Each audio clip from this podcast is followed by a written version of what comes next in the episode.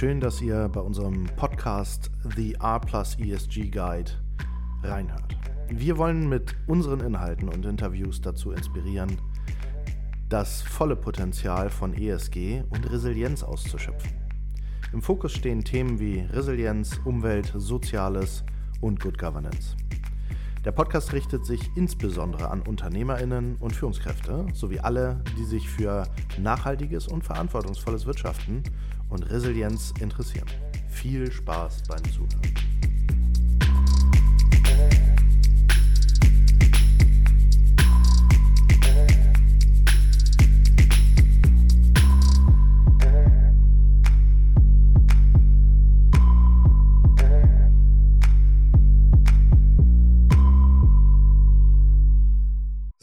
Hallo zu einer neuen Folge von Shaping Good Company. Ich sitze hier gerade mit meiner Schwester Anne-Christine Bläser hallo. und ähm, wir beide unterhalten uns heute tatsächlich mal über die Thematik Gesundheitssektor und Gesundheitsbranche, denn äh, so wie ich Soldat war und lange in der Bundeswehr, war Anne-Christine und ist Anne-Christine als Ärztin im, in der Gesundheitsbranche aktiv und das sehr, sehr lange schon mit einer tollen Entwicklung auch über den Rettungsdienst und so weiter. Und äh, ja, unser Thema ist tatsächlich Führung in der Gesundheitsbranche, wie man zum Beispiel in Praxen oder Gesundheitseinrichtungen besser führen kann. Das ist ein Thema, was wir beleuchten wollen. Aber wir wollen auch noch mal so ein bisschen den Blick nach links und rechts schweifen lassen und wir gucken uns das mal an. Erstmal hallo. Schön, dass wir es geschafft haben heute und schön, dass wir die Zeit gefunden haben. Und äh, vielleicht hast du Lust, mal kurz so zu erklären, was du in der Gesundheitsbranche schon hinter dir hast, vielleicht so einen kleinen Rückblick und wer du eigentlich bist, damit unsere Gäste wissen, mit wem sie es zu tun haben gleich. Ja, sehr gerne. Hallo, vielen Dank für die Einladung. Ähm, das erste Mal in diesem Format sozusagen, bis jetzt immer nur äh, ohne Aufzeichnung und privat besprochen. Ähm, mein Name ist Anne-Christine Bläser, ich bin 40 Jahre und tatsächlich äh, schon lange in der Gesundheitsbranche, nämlich nach dem ABI in den Rettungsdienst eingestiegen, ähm, damals noch als Rettungsassistentin, das hat sich alles schon gewandelt mittlerweile. Ähm, dann lange Zeit während des Studiums dann ähm, in einer Mega-Telefonzentrale ähm, gearbeitet. Das war die Kassenärztliche Vereinigung damals, ne? Genau, damals in Bayern, weil ich in Bayern studiert habe. Ähm, Kassenärztliche Vereinigung Bayern äh, und den ambulanten Sektor sozusagen außerhalb der Praxisöffnungszeiten äh, ärztlich gemanagt ähm, und organisiert. Und dann mit Abschluss des Studiums, was ja auch in Bayern stattgefunden hat, und äh, das letzte Jahr des Studiums dann in Schleswig-Holstein in Kiel gemacht, ähm, in verschiedene Fachbereiche geschnuppert habe. Ich habe in der Anästhesie angefangen, bin in die innere Medizin gewechselt und jetzt letztendlich in der Allgemeinmedizin, also in der klassischen Hausarztmedizin ähm, zu Hause. Okay. Und ähm, wenn man sich jetzt mal so die Einrichtungen, ich sage jetzt mal Einrichtungen, hört sich ein bisschen komisch an, aber ja. die Organisationsformen anschaut, in denen du warst, dann erinnere ich zum Beispiel, dass ich dich mal in Nibel besucht habe und da warst du in so einer kleinen Rettungswache eingesetzt und äh, als Rettungsassistent und bist auf den Rettungswagen gefahren. Ja, genau. Das war so der erste Impact, den ich davon mitbekommen habe. Ähm, danach war, warst du lange tatsächlich am Telefon und irgendwie auch im Büro ganz normal und dann mhm. fing es ja an, dass du, ich glaube, in einem Klinikum gearbeitet hast. Genau. Und zwischenzeitlich jetzt in Schleswig in der Praxis und jetzt wieder irgendwie in einem Ausbildungsverbund auch wieder klinisch, oder? Genau, also ich habe ähm, nach dem Studium dann in die Anästhesie in einem, im UKSH tatsächlich Riesenunternehmen äh, angefangen, bin dann nach Schleswig in ein kleineres Haus, also im Gegensatz zur Uni, auch Schleswig ist ein großes Haus, ähm, gewechselt, bin dann für die restliche Weiterbildung Allgemeinmedizin in zwei Hausarztpraxen gegangen und habe da ähm, viele Monate Hausarztmedizin gemacht ähm, und habe jetzt nach Abschluss ähm, des Facharztes, also mit Erreichen des Facharztes für Allgemeinmedizin, tatsächlich nochmal den Schritt in die Klinik gemacht, weil ich da ähm, jetzt noch eine Zusatzweiterbildung mache, ähm, und zwar die für Palliativmedizin. Okay.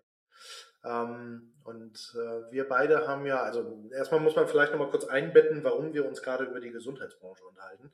Ähm, Denn ähm, ich komme ja sehr stark aus, dem, aus der Richtung Führungskräfteentwicklung und Organisationsentwicklung und ich schaue mhm. mir ja mit, mit unserer Firma und mit all dem, was wir so machen, mit unseren Projekten ja immer Organisationen und Menschen an. Und wir schauen, wie wir sie weiterentwickeln können hin zu einem nachhaltigeren Engagement, ähm, was viel damit zu tun hat, Resilienz aufzubauen, was aber auch viel damit zu tun hat, ähm, einen sozialen und einen Good Governance Aspekt in Firmen mit reinzubringen. So. Mhm. Und insofern äh, ist ja eine, eine Firma wie eine Unternehmensberatung, eine Rechtsanwaltskanzlei, ein Steuerbüro nichts anderes als eine Praxis, denn da werden Menschen geführt, da führen Menschen, da geht es um den Organisationsaufbau, da geht es um Führungskräfteentwicklung, da geht es um Menschen, die entwickelt werden sollen, etc. Das heißt, alle Unternehmen stehen irgendwie vor derselben Herausforderung im Moment. Nämlich Personal zu halten, so gut zu sein, dass man Personal leicht generieren kann, denn wir haben einen Fachkräftemangel, der greift ja gerade auch in der Gesundheitsbranche um sich. Ja. Und das so ineinander zu implementieren, dass man nebenbei einfach noch ein tolles Team baut.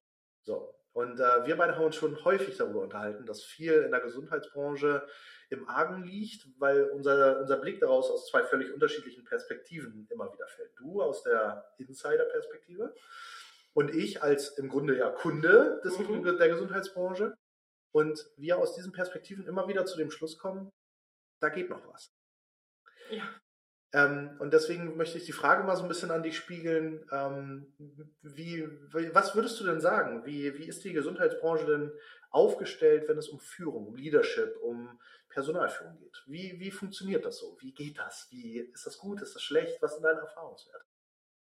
Boah, das ist ähm, eine ziemliche Blackbox, finde ich. Also ähm, wir Ärzte oder wir Mediziner ähm, sind ja primär damit beschäftigt, äh, dem, dem Menschen zu helfen, also den Menschen zu heilen oder ihn zu therapieren, äh, ihm zu helfen. Und da rein kommt mehr und mehr eben diese Führungsgeschichte, weil ich es eben nicht mehr alleine mache als nur ich, sondern ich habe mein Team dabei, ähm, was ich damit reinnehme und was ich brauche. Und ähm, das lehrt ein niemand im Studium, diesen, diesen Führungsaspekt oder diesen Führungscharakter, ähm, den muss man sich erarbeiten, den hat man vielleicht auch ein Stück weit, angeboren in Anführungsstrichen. Ähm, und das ist das, was es, glaube ich, so extrem schwierig macht, weil die Charaktere so unterschiedlich sind. Mhm ich kann mir auch, also jetzt komme ich aus der Bundeswehr, völlig anderes Metier. Ja. Du mhm. bist eher kurativ gewesen dein Leben lang. Ich bin ja eher destruktiv gewesen, so haben wir das ja auch immer witzhaft gesagt. Ähm, aber ähm, ich habe ja, ich habe ja Führung sehr, sehr uh, ja, systematisch beigebracht bekommen. Ja. Mir hat man sehr, sehr systematisch beigebracht, was braucht es dafür, wie muss ich das tun, ich habe viel mit Vorbildern agieren können, weil ich auch viele tatsächlich tolle Vorbilder hatte, die toll geführt haben. Und ich hatte quasi 20 Jahre lang die Chance, Führung zu leben und zu lernen. Und das war total toll, weil es mir unglaublich viel gebracht hat. Ähm, und so, solche Situationen, wenn ich das jetzt so höre, gibt es ja in der Gesundheitsbranche kaum. Also es wird wahrscheinlich mehr im Moment, aber die Chance besteht ja auch kaum. Und jetzt fangen wir mal im Studium an. Im Studium, das Studium ist ja, wenn ich es richtig verstehe, sehr fachlich angesetzt. Mhm. Wenig Betriebswirtschaft, wenig Führung, also sowas fließt quasi nur ein, wenn man Interesse hat und extracurricular was macht, oder? Genau, also so ist es zumindest bei mir gewesen. Also ja. ähm, mein Studium ist jetzt auch ein paar Tage schon her, aber ähm, das ist tatsächlich so. Ähm, es ist ein sehr klassisches, ähm, verschultes ähm, Studium. Okay. Und ähm, was, was, nehmen wir mal so eine laienhafte Wünsch dir was Position ein. Was könnte man denn zum Beispiel verändern, ähm, um zum Beispiel mehr Informationen über Führung gleich von Anfang an mit reinzubringen? Hätte das überhaupt Platz im Studium? Genau das gleich von Anfang an, glaube ich, ist ein super Punkt, ähm, mhm. weil das Studium ist ja so aufgebaut, es gibt die sogenannte Vorklinik oder gab damals die sogenannte Vorklinik, wo man so grundlegende Sachen, Physik, Chemie, menschlicher Körper, sowas kriegt. Ähm, und dann geht man in die klinischen Semester und fängt an, ähm, die einzelnen Organsysteme und Zusammenhänge zu lernen, aber eben nichts mit Führung und gemeinsam. Und ähm, dieses, dieser gemeinsam Aspekt, dass eben auch noch andere Menschen oder Therapeuten an dem Patienten mit behandeln und handeln. Das ist eben was, was eigentlich erst im PJ, wenn du dann wirklich auf die Menschheit losgelassen wirst, quasi dazu kommt. PJ? Äh, PJ das? ist das praktische Jahr, das okay. sind die letzten zwei äh, Semester des, okay. des Studiums. Und liegt das eher daran, aus deiner Sicht, liegt das eher daran, dass ein, ein sogenanntes Mindset nicht zur Verfügung steht, weil es nie entwickelt wird, oder dass die Methoden und Funktionen nicht zur Verfügung stehen, weil sie nie gelehrt wurden? Das ist ja ein deutlicher Unterschied. Ja, also, also ähm, ich glaube, es ist einfach äh, historisch lange, lange, lange Jahrzehnte so gewachsen und es findet eben jetzt erst der, das, der Umdenkprozess statt, dass es eben so wichtig ist, früh im Studium die, die jungen Kollegen sozusagen da schon zu, zu cashen und zu sagen, pass auf, also da gibt es auch andere Sachen außer die, ähm, die pure Anatomie oder die ja. nur Chemie runterlernen. Ähm, wenn ich mir das jetzt so vorstelle, dann ist es ja bei uns zum Beispiel auch so in der, in der Bundeswehr, wir haben eine Akademie, an der gelehrt wird, mhm. wir haben ähm, Fortbildungseinrichtungen, die uns die Möglichkeit geben, wir haben ähm, ja, am Ende des Tages immer die Möglichkeit, ähm, uns extern weiterzubilden. Mhm. Habt ihr denn aus deiner Erfahrung auch wieder, weil du hast ja durchaus ein großes Spektrum an Erfahrungswerten schon aufgebauen können, ähm, habt ihr eigentlich die Zeit dafür? Irgendwie extra außerhalb eures, ich sage in Anführungsstrichen, Dienstes des Berufsalltages, euch in irgendeiner Form dort weiterzubilden? Gibt es dort Angebote, ähm, die, die spezifisch vielleicht auf die Gesundheitsbranche zugeschnitten sind? Äh, sind die gut? Ja, also die Angebote gibt es in, in großer Zahl. Ähm, aber das ist genau das, was du ansprichst, das ist die Zeit. Also ähm, unser, unsere Ausbildung im Studium ist ja noch relativ äh, organisiert und durchgetaktet. Da mhm. ist halt vorgegeben, welche Kurse du machen musst und das läuft dann. Und wenn du dann in deine Assistenzarztzeit startest, ähm, bist du in einem Strudel von äh, neuen Aufgaben, ähm, okay. Sachen, die auf dich einprasseln. Das, das Leben ist dann eben in den allermeisten oder in vielen Fällen doch nicht so, wie es im Studium sozusagen, wie, du, wie man sich das vorgestellt hat, weil es eben relativ verschult ist. Mhm. Ähm, und das ist dann irgendwie doch was anderes, komischerweise, wenn du dann am Patientenbett stehst und äh, mit einem echten Menschen sprichst und ähm, dem jetzt eine Diagnose XY mitteilen musst ähm, und diesen Menschen auffangen musst in seiner Trauer und Wut und in seinen Gefühlen, die dann da kommen zum Beispiel. Ähm, das, ist, das ist das krasse Leben, was du dann ähm, da vorfindest sozusagen. Mhm. Und ähm, ja, genau, also das ist, das ist das, was nicht gut lehrbar ist in einem Lehrplan, mhm. den du von A bis Z durchgehst, mhm. ähm, sondern das ist dann das Leben. Und da hätte ich mir am Anfang mehr, mehr Unterstützung vielleicht ähm, erwartet oder gewünscht, erwartet nicht gewünscht. Also mehr an die Hand nehmen, ein bisschen besseres ähm, Team im Hintergrund, dass man eben auch einen Mentor hat. Es hat ja heutzutage alles immer dann so große Namen gleich. Ähm, in der Klinik ist es ziemlich hierarchisch. Du hast den mhm. Chefarzt, du hast die Oberärzte, dann kommen die Fachärzte und unten drunter kommen dann die, wir, die wir fertig sind mit dem Studium. Mhm. Ähm, und es gibt viele Indianer und wenige Häuptlinge.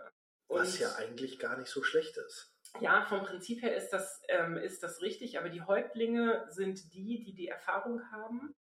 Ähm, das sind gar nicht immer nur die Chefärzte. Ähm, das sind auch die Fachärzte, die Altassistenten. Ähm, aber bei denen fehlt die Zeit, dass sie mich so an die Hand nehmen können, damit ich ähm, gut diese erste Zeit ähm, überstehe und, und da gut durchkomme. Wir, also es passiert immer wieder, dass du Kollegen hast, die ähm, am Anfang der, der Laufbahn quasi mit Ende des Studiums in die Klinik gekommen oder in die Praxis, wo auch immer, ähm, einschneidende Erlebnisse haben und die Karriere in der Medizin beendet ist. Die gehen aus dem Beruf raus, ähm, weil es einfach so einschneidende Erlebnisse sind, auf die sie sich nicht vorbereiten konnten. Auf, auf viele Sachen kann man sich nicht vorbereiten, ähm, wo sie aber auch nicht gut aufgefangen. Und das ist was, was mich ähm, tatsächlich der Rettungsdienst gelehrt hat, den ich ja vor meinem Studium, also die Ausbildung zur Rettungsassistentin hatte.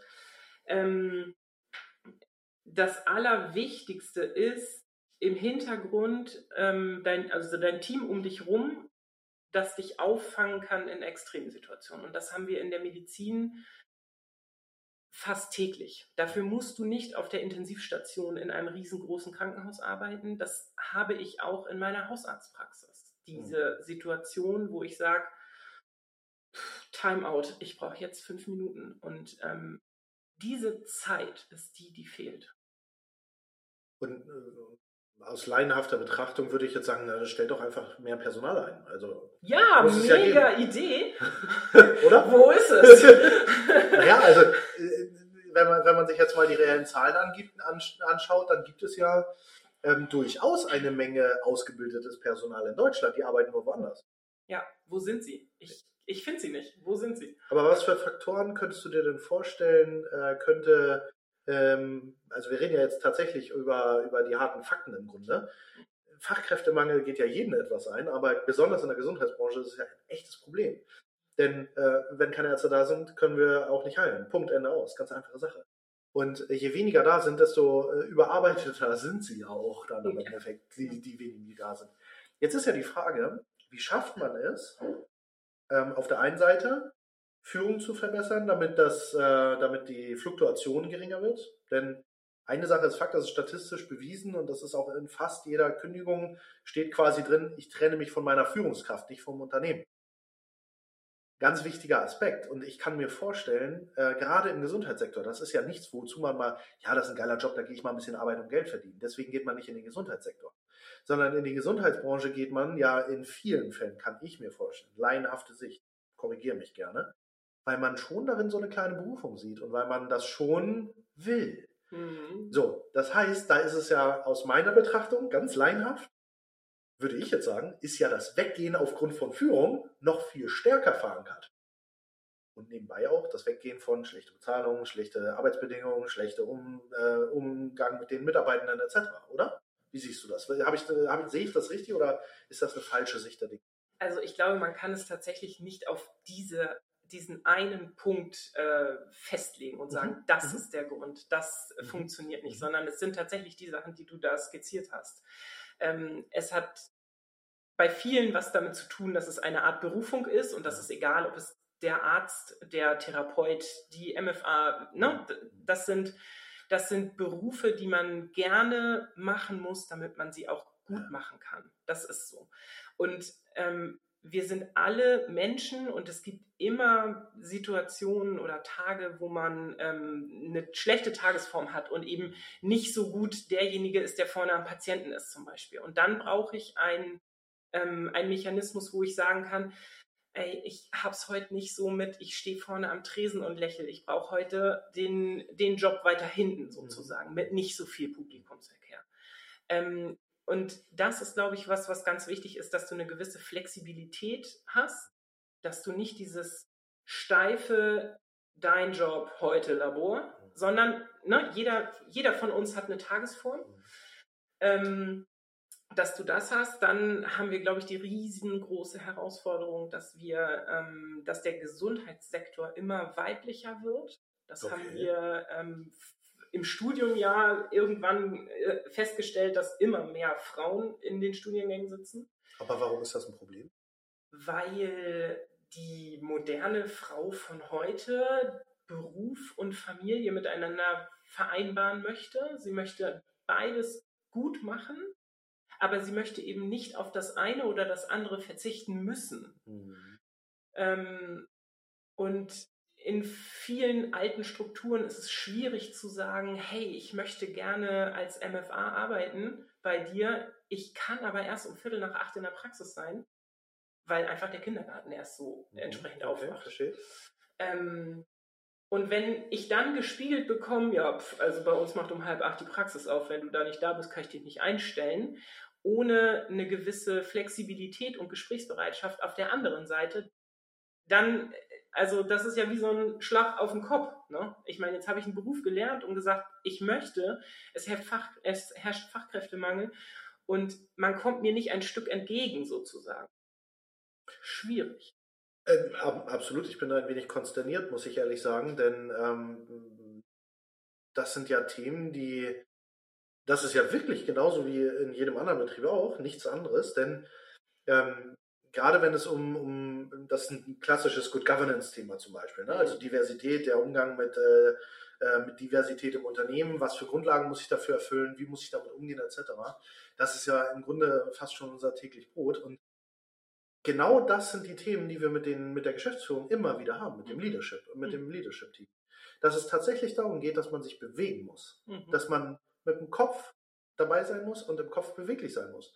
Und wo auch vielleicht eine gewisse, ein, ein, ein Weg von, das haben wir immer schon so gemacht, hin zu, lass uns das doch mal neu denken kommen ja, muss. Genau.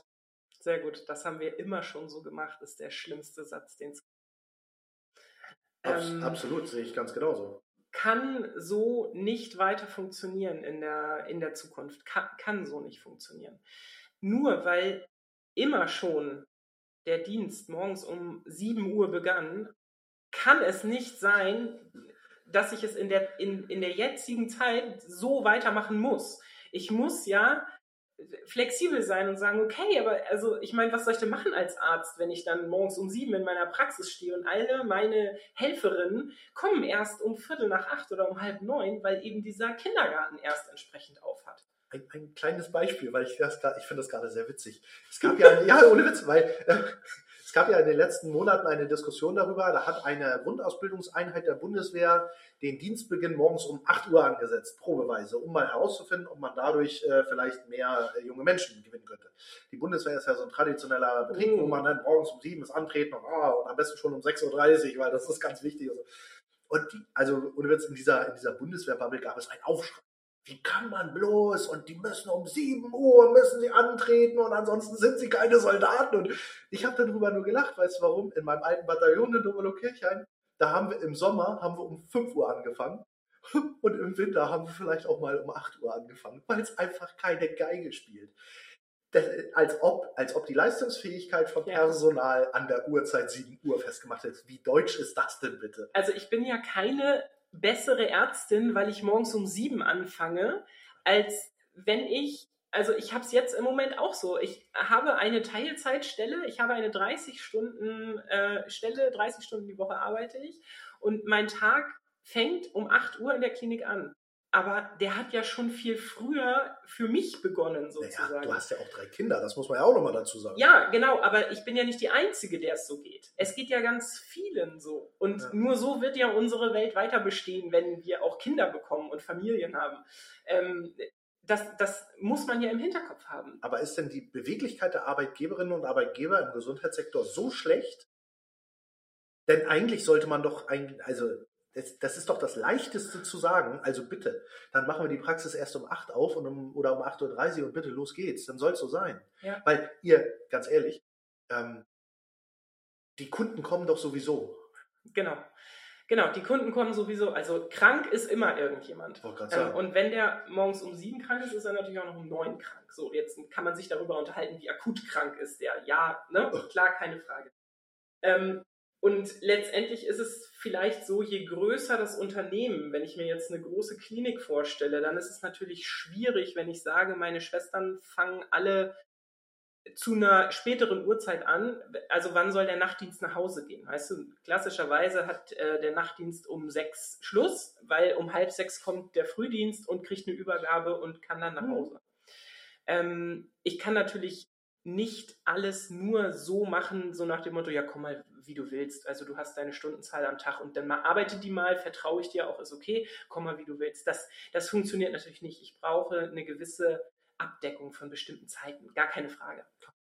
Ähm, aber genau das ist ja das, was ich, was ich gucken muss, dass ich das in meinem Team, und das bin ich als, als führende Ärztin ähm, in der Praxis wie im Krankenhaus auch, ähm, muss ich gucken, dass ich mein Team so einteile sozusagen und dass ich mir es so zusammensuche, wie es eben dann auch gut funktioniert.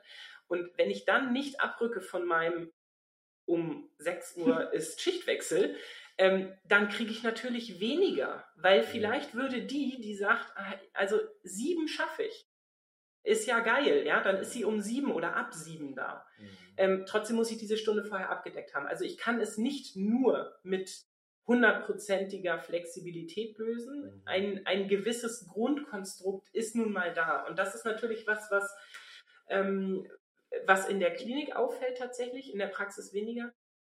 Ähm, diese im, im Sinne oder im, im äh, Blick der, der Schwestern und Pfleger dieses Ungerechte. Mhm. Ach ja, guck mal, die brauchen ja erst um neun anfangen. Mhm. Da weiß ich nicht, da fehlt mir so ein bisschen das, ähm, wie kriege ich es hin, dass sie sich eben ihre, also ihre Arbeit ist, die, ist, sie ist gleich viel wert. Die, die um sechs kommt, arbeitet gut und die, die um neun kommt, arbeitet auch gut. Aber sie, sie fühlen sich unterschiedlich wahrgenommen. Und das ist ja meine Aufgabe dann auch, ähm, da zu, zu, gucken und zu vermitteln und, und ihnen zu, zu mhm. helfen dabei, zu sagen, ja, es ist okay. Also ähm, ich möchte noch mal einmal kurz zurückspulen quasi auf die Thematik mit der Kinderbetreuung und äh, vielleicht auch mit dem Impact der jeweiligen Unternehmerinnen und Unternehmer, die dahinter stehen. Mhm. Denn ähm, eine Praxisleitung äh, beziehungsweise ein, ein Praxisinhaber, eine Praxisinhaberin ist ja Unternehmer oder Unternehmerin dann im Sinne und äh, sollte dann vielleicht auch so handeln. Also ja. das ist ja ein ganz wesentlicher Aspekt. Was wir zum Beispiel kleine Unternehmen raten, ist, und da helfen wir auch, zum Beispiel mit den äh, Kindertagesstätten in der Nähe einen Deal auszuhandeln. Und zum Beispiel auch extra Serviceleistungen zu buchen und das zu bezahlen. Oder Großunternehmen wie großen Kliniken raten wir dazu, ähm, tatsächlich eine eigene Kita vielleicht äh, anzusetzen. Denn das sind tatsächliche Maßnahmen, die zur Attraktivität beitragen, die solche Dinge sofort entschärfen und die dabei helfen, genau solche Punkte im Sinne aller zu regeln. Ja, genau. Und das kombiniert mit einer gewissen Flexibilität der jeweiligen Führungskräfte, die ich dann aber auch einfordere als jemand, der dann so ein Ding besitzt oder führt oder leitet, das, das ist ja ganz wichtig. Und das geht immer einher mit einem gewissen Commitment. Also mit der, mit der Einsatzbereitschaft der Menschen, dafür dann auch einzustehen. Genau. Und das ist zum Beispiel etwas, was ich immer weniger sehe. Leider. Ich sehe es immer weniger leider. Dass ähm, man einen, einen Arbeitsplatz wie auch immer der gestrickt ist, als ein notwendiges Übel betrachtet und als, naja, da ist ja der Chef, der muss mir ja mein Geld geben, damit ich meine Arbeit mache, aber nicht mehr als ein, ich bin hier committed, ich bin hier voll dabei. Und das ist etwas, wo ich, das finde ich unglaublich schade. Und das ist, glaube ich, auch die schwierigste Aufgabe einer Führungskraft, das herbeizuführen bei Menschen, die man führt. Dieses, dieses Commitment, diese Einsatzbereitschaft tatsächlich zu, ja, zu festigen, auszubauen und dazu zu führen, dass man sagt, komm, wir reißen das jetzt. Egal wie viele Überstunden, wir machen das jetzt einfach. Genau. Und das ist doch die größte Herausforderung von Führung. Ja. Ich habe die Erfahrung gemacht, ähm, je größer das Team, und wir sprechen hier von, also wenige sind fünf oder vielleicht zehn, aber wenn ich Abteilungen habe mit 20, 40, 60, 100 Ärzten beispielsweise, ähm, dann wird es immer schwieriger, dieses, dieses Commitment und dieses ähm, Teamgefühl ähm, zu haben. Ja. Ähm, ich bin im, jetzt ja im Moment gerade in der Palliativmedizin, ähm, was ein sehr spezieller Teilbereich der Medizin ist. Ja. Wir haben mit schwerstkranken, sterbenden Menschen zu tun, mhm. begleiten sie im, in der letzten Lebensphase, ähm, begleiten die Zugehörigen, die Angehörigen. Ähm, das ist eine sehr psychisch anstrengende Arbeit, okay. ähm, die eben dieses Team im Hintergrund ähm, unheimlich fordert. Ja. Und wir haben jeden Tag eine Teambesprechung. Ich kann mich erinnern, ich habe in, äh, in Bereichen gearbeitet, wo wir uns einmal im Monat, äh, wo es einmal im Monat eine, eine Teamsitzung oder eine Teambesprechung gab. Ähm, aber in diesen Bereichen ist es nicht, nicht minder wichtig, dass man mhm. sich regelmäßig zusammensetzt oder zusammenstellt und eben genau dieses Face-to-Face, -face, ich sehe es den Kollegen oder Kolleginnen eben dann auch an. Ey, da stimmt im Moment was nicht. Der ist nicht ganz fit. Ähm, lass uns mal sprechen. Habt ihr dafür ein Format? Also macht ihr das als Check-in oder habt ihr Leitfragen, die euch da durchführen? Ähm, also diese Teamsitzung äh, einmal am Tag im Moment ist tatsächlich so, dass wir jeden einzelnen Patienten mit allen Fachrichtungen, äh, die, die beteiligt sind, besprechen. Also alle Therapeuten und wir Ärzte sitzen zusammen. ähm, und besprechen jeden einzelnen Patienten. Mhm. Das ist eine sehr eine rein fachliche Geschichte eigentlich, Ja. aber trotzdem ist dieses gemeinsam, weil das ist ja letztendlich das, was wir machen. Wir sitzen gemeinsam um den Patienten und gucken, wo können wir es besser machen, was können wir besser machen. Und jeder kann seinen kleinen Teil dazu beitragen. Das heißt, ihr sitzt, also nur für die Vorstellungskraft, ihr sitzt in einem Besprechungsraum Genau. oder seid ihr beim Patienten? Nee, wir sitzen um, Okay. um einen Tisch, also es ist ein Patienten. geschlossener Raum, Ja. ein, ein geschützter Raum. Ja, ja, genau. Was wäre denn, wenn ihr zum Beispiel für diese Besprechung vorwegschaltet, jeder, wie geht es mir und was steht mir im Weg?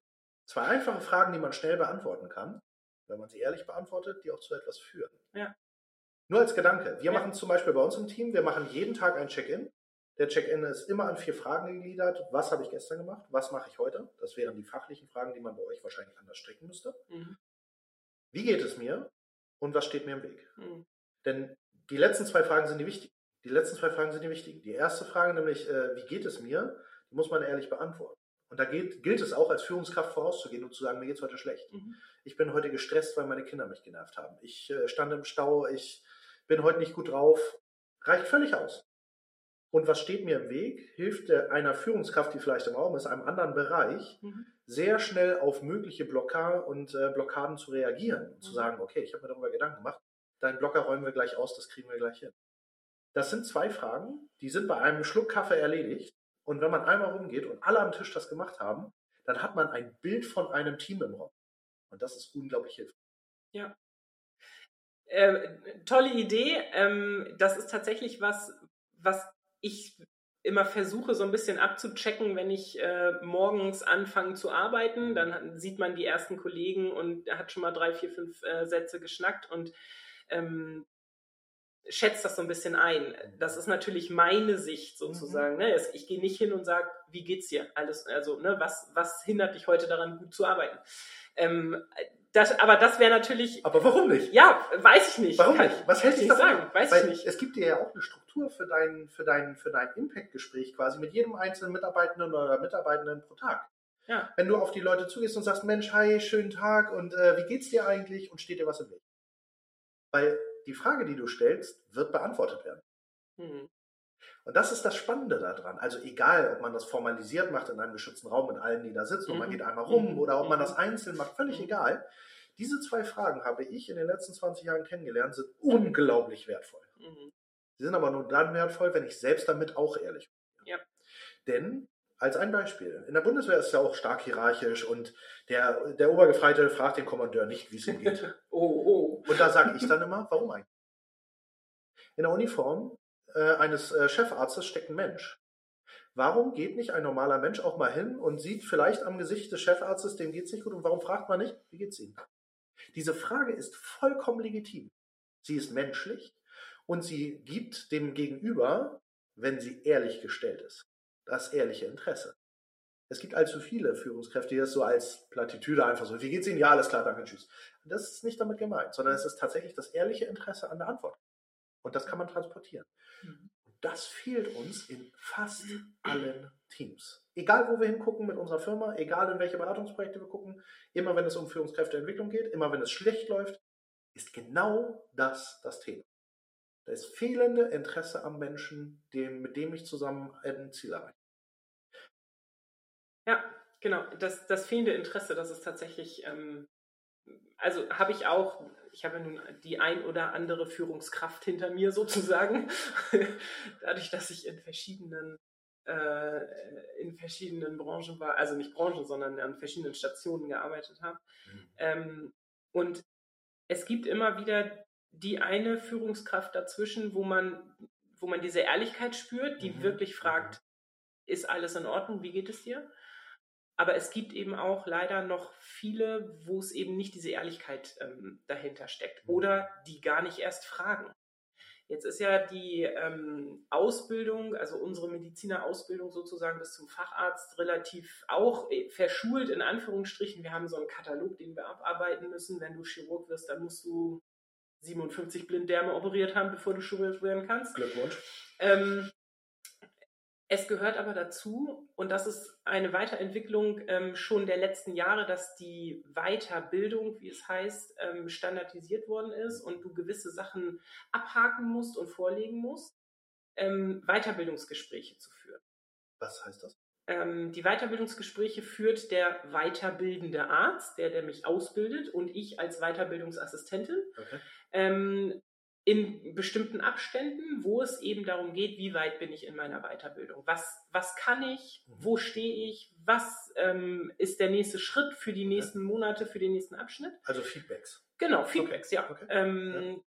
Aber eben auch, wenn du es gut machst, und das ist was, was ich mir für meine Zeit, wenn ich dann irgendwann so weit bin, dass ich weiterbilden darf, das darf man natürlich auch erst nach einer gewissen Zeit ja, in der Medizin, ähm, was ich mir ganz fest vorgenommen habe, dass ich dieses ähm, wie geht's dir in deinem jetzigen Standpunkt in der, in der Medizin, in deiner Weiterbildung? Wie geht es dir jetzt? Um eben nicht die Situation zu haben, wo ich jemanden weiterbilde, der irgendwo auf der, den ich irgendwo auf der Strecke verliere, mhm. weil wir einfach so wenig Menschen haben, die überhaupt noch diesen Beruf mhm. Äh, wählen und, und äh, im Herzen auch tun, ähm, dass ich ihn eben nicht auf der Strecke verliere, weil er mit bestimmten Situationen nicht, nicht umgehen kann, noch nicht vielleicht, wo ich ihm einfach noch ein Stückchen helfen muss oder äh, unter die Arme greifen muss. Und das ist was, was ich in der, ähm, in der Weiterbildung Allgemeinmedizin schon einen großen Teil gelernt und gesehen habe, aber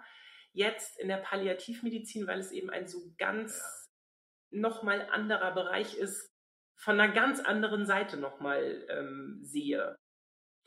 Was mir die ganze Zeit jetzt bei dem, was du gesagt hast, so ein bisschen im Kopf hochkommt, ist so die Frage, wie kann man eigentlich ein, eine solche Situation verbessern?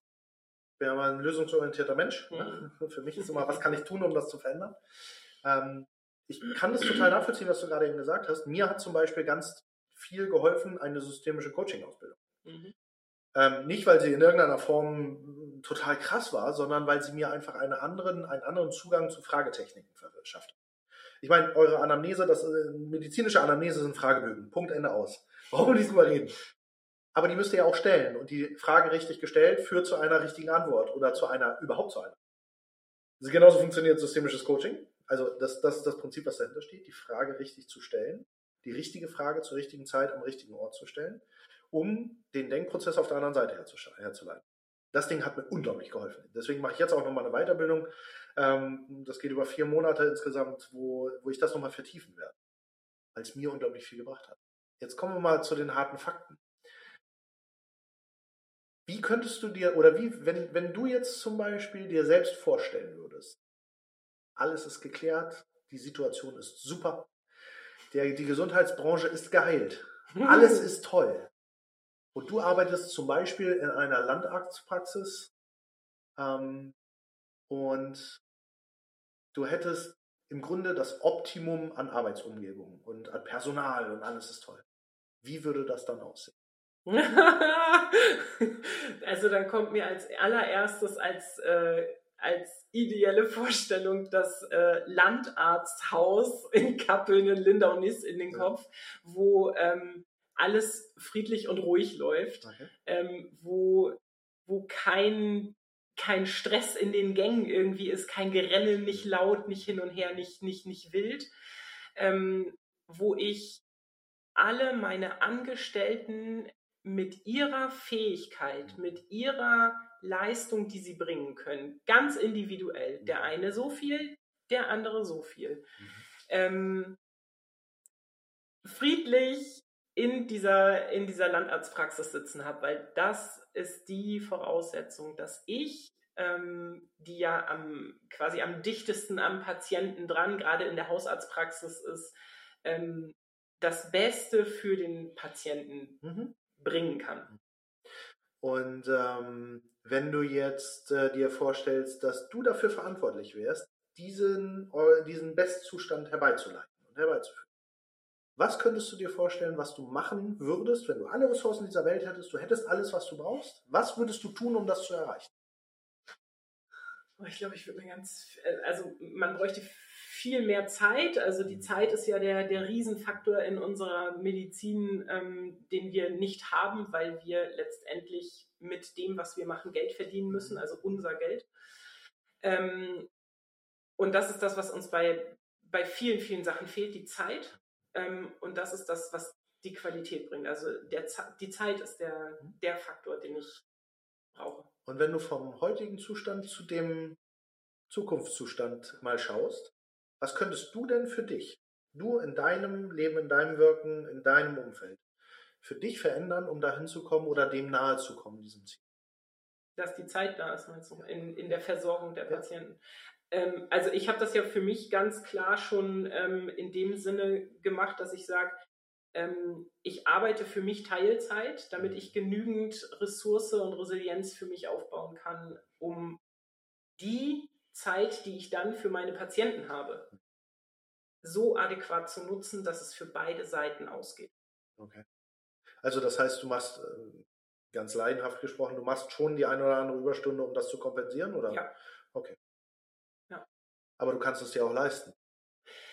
Das ist genau das der Punkt, ja. Ich kann es mir leisten. Viele, viele andere in dieser Branche können sich mhm. genau das nicht leisten. Wenn ich mir, wenn man sich überlegt, ähm, wie das, ähm, das Assistenzpersonal bezahlt wird, also ähm, wir sehen es an unserer Mutter ja sozusagen, die ja als MFA jahrzehntelang gearbeitet hat ähm, und immer einen guten Job gemacht hat. Ja, drei Kinder bekommen hat und zwischendurch Zeiten zu Hause war. Aber auch 12 Zertifikate und Weiterbildung durchlaufen hat. Ja, richtig. Aber ähm, reicht denn die Rente, um zu sagen, ich habe jetzt mein Leben lang als MFA gearbeitet, drei Kinder großgezogen und ähm, jetzt kann ich mit dem, was ich an Rente bekomme, also keine großen Sprünge machen. Klar, wenn man in Rente ist, dann äh, ist natürlich das Gehalt weniger oder die Rente, die man bekommt, die man sonst im Arbeitsleben hatte. Aber, aber normal leben. aber normal leben und mir nicht Mitte des Monats überlegen müssen, ja scheiße, jetzt kann ich es mir eben nicht mehr erlauben, mit den Enkelkindern nochmal Eis essen zu hm, und das hat ja nichts mit dem Beispiel unserer Mutter zu tun, sondern das ist ja eine ganze, eine ganze Branche, ein ganzer Berufsstand quasi, ja. der dort betroffen ist. Ja, genau. Ähm, und sie leisten jeden Tag die MFA, die Krankenschwester, der, der Pfleger, also männlich wie weiblich, ähm, leisten jeden Tag an dem Ort, wo sie stehen und wo sie arbeiten, Großartiges. Mhm. Ähm, und es, es ist eben nicht es ist, also bei, bei, einigen ist es nicht so, dass sie sagen, okay, das, das reicht mir aus, äh, ich kann, das reicht mir aus als Bezahlung, weil ich habe den Mann, der ist, keine Ahnung, Manager, holt die Kohle nach Hause, ist alles super oder gut. die Frau, die irgendwo in, in der Geschäftsführung sitzt oder genau, was. Genau, diese Konstellation ähm, gibt es eben nicht, nicht mehr so oft. Mhm. Wenn ich jetzt mal so das, was wir heute besprochen haben, mal Revue passieren lasse und auch das, was wir ja immer eigentlich schon haben, dann ist genau die, die Veränderung dieser Probleme, also hin zu einem besseren. Das ist genau das, was wir ja den ganzen Tag über machen mit der Firma. Das ist ja das Witzige. ähm, äh, also eigentlich nicht das Witzige, weil eigentlich ist es schade, dass wir es machen müssen, aber ähm, mich, mich bewegt ja tatsächlich an dieser Sache immer auch die, die Frage, was kann ich konkret verändern? Wie kann ich konkret mit solchen Prozessen umgehen? Und was kann ich tun, um das Ganze zu verändern zu einem besseren? Und äh, ich glaube, das ist eine zentrale Frage, die sich jeder und jede Einzelne immer stellen muss. Was kann ich eigentlich verändern an es ist immer leicht, nach außen zu äh, schauen und zu sagen, hier, äh, Chef, du musst. Aber es ist ganz, ganz schwer, sich vor den Spiegel zu stellen und zu sagen, wie gehe ich eigentlich da? In einem Team ist es immer wichtig, dass man auch die Frage stellt, was kann ich denn beitragen im Team? Also auch wenn ich dieses Team leite, ähm, es ist ein Team, das ist ja der Gedanke, es steht ja oben drüber. Hm, das ist kein Ei im Team, ne? Aber es ist mir ein Team. Ja. ja schwierig. Ähm, ja, ja, also ähm, total. Ich, ich, wir sind da ja sowieso auf einer Wellenlänge, was das angeht, aber mir geht es halt immer, immer wieder auch darum, zu triggern und herauszuarbeiten, Leute, in ganz, ganz vielen Fällen geht es darum, das eigene Commitment nochmal zu überprüfen. Den Sicht, die, die, die Sicht auf das eigene Wirken in diesem System. Das ist das Zweite. Also lasse ich mich eigentlich da jetzt gerade in meine Launenhaftigkeit fallen oder mhm. arbeite ich an mir selber? Und das Dritte, wenn man es dann wirklich will, dann gibt es schon Wege, kleine Dinge zu verändern, die vielleicht zu einer Veränderung führen. Und das ist vor allem ein Appell an die Führungskräfte da draußen und für die, die, die Unternehmerinnen und Unternehmer, die, die Ärzte und Ärztinnen, die irgendwo Leitungspositionen haben, sich dafür auch stark zu machen. Ja, das bedarf Arbeit und das ist kein Luxus und das ist viel, viel Durchsetzungsvermögen, was man braucht. Aber ich bin mir sicher, wenn man an der eigenen Position arbeitet und dann auch sein eigenes Wirken in diesem System sieht, dass man Dinge verändern kann zu einer, in eine Richtung, die gut ist. Ja. Das geht. Weg vom Ich hin zum Wir. Schönes Plädoyer am Ende. Ich glaube, wir sind äh, für heute erstmal durch. Ähm, das hat mir Spaß gemacht. Sehr, sehr, sehr toll, dass wir das nochmal auch so in diesem Format nochmal machen konnten. Das fand ich super. Ähm, ich glaube, wenn man das mal so zusammenfasst ähm, als, als Abschluss, es geht darum, mal realistisch nach vorne zu schauen und zu versuchen, die, die ich sage mal, die Welt im Kleinen zu verändern. Denn das sollte unser Ziel sein, dass wir es tatsächlich dann noch irgendwann hinkriegen, etwas zu bewegen und zu verändern. Herzlichen Dank und äh, wir sehen uns wieder. Also wir beide ja sowieso. Sehr gerne. Alle Vielen Dank für 44 spannende Minuten. Dankeschön. Ciao, ciao. Geschafft. Das war wieder eine Folge von unserem Podcast The R Plus ESG Guide Shaping Good Company. Danke, dass ihr zugehört habt. Wenn ihr mehr Informationen über uns, über das Team, über die Company, das Framework oder alles andere erhalten wollt, dann geht ins Internet unter www.strategyadvisors.de. Wir freuen uns, wenn ihr wieder reinhört. Tschüss und bis demnächst.